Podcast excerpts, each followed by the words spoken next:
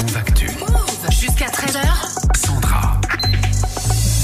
Émilie, tu es avec nous comme tous les lundis, tu nous parles de mode et cette semaine, tu t'es intéressée à la mode vegan. Ouais, H&M lance sa première collection 100% euh, vegan. Ça veut dire qu'elle est sans origine animale, donc il n'y a pas de soie, pas de cuir, pas de laine, de cachemire, de plumes ou de fourrure d'animaux. Et ça sort ce jeudi prochain. Bon, ça laisse plus beaucoup de choix comme matière. Ils Ouais. ont utilisé quoi alors du coup? Bah, des fleurs principalement et des déchets Ah. alimentaires. Il y a beaucoup d'inventivité dans la mode vegan, mais on peut fabriquer des vêtements à partir de feuilles d'ananas ou de cactus par exemple. Est-ce qu'un vêtement euh, vegan, c'est un vêtement plus écolo Pas forcément, non, parce que quand on regarde les alternatives au cuir, par exemple, bah, les marques se tournent beaucoup vers le plastique, donc c'est Ah. pas très écolo. Alors qu'il y a d'autres possibilités.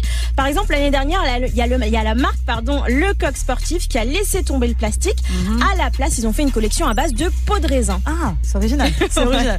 Bon, comment on fait pour être sûr qu'on n'achète absolument rien à base d'animaux alors? Bah, c'est quand même régulé. Il y a un certificat qui est délivré pour chaque vêtement. Il suffit de regarder sur l'étiquette si on trouve le logo de l'association PETA et c'est Pourquoi il y a autant de changements du coup dans la mode? Bah avec tout ce qu'on a appris euh, sur la maltraitance animale, ça a complètement changé notre manière de manger.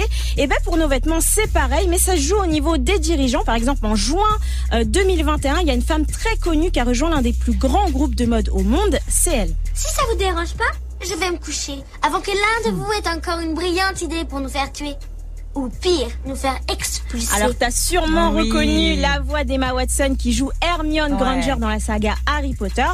Elle, ça fait plusieurs années qu'elle milite euh, pour une mode plus éthique et à seulement 31 ans, elle fait partie des trois administrateurs de Kering. Kering, le groupe français qui possède Gucci, Puma ou Ah, encore ouais. Balenciaga. Donc elle a de l'influence, c'est super, mais à quel point du coup? Pas au point d'empêcher Kering d'investir de temps en temps dans des matières Hmm. qui nécessitent bah, de tuer des animaux, comme le rappelle Charlotte Arnal, militante pour les droits des animaux. On a surtout de gros effets d'annonce, hein, comme celle du groupe euh, de luxe Kering, qui annonce par exemple il y a un mois qu'il met fin à la forêt animale.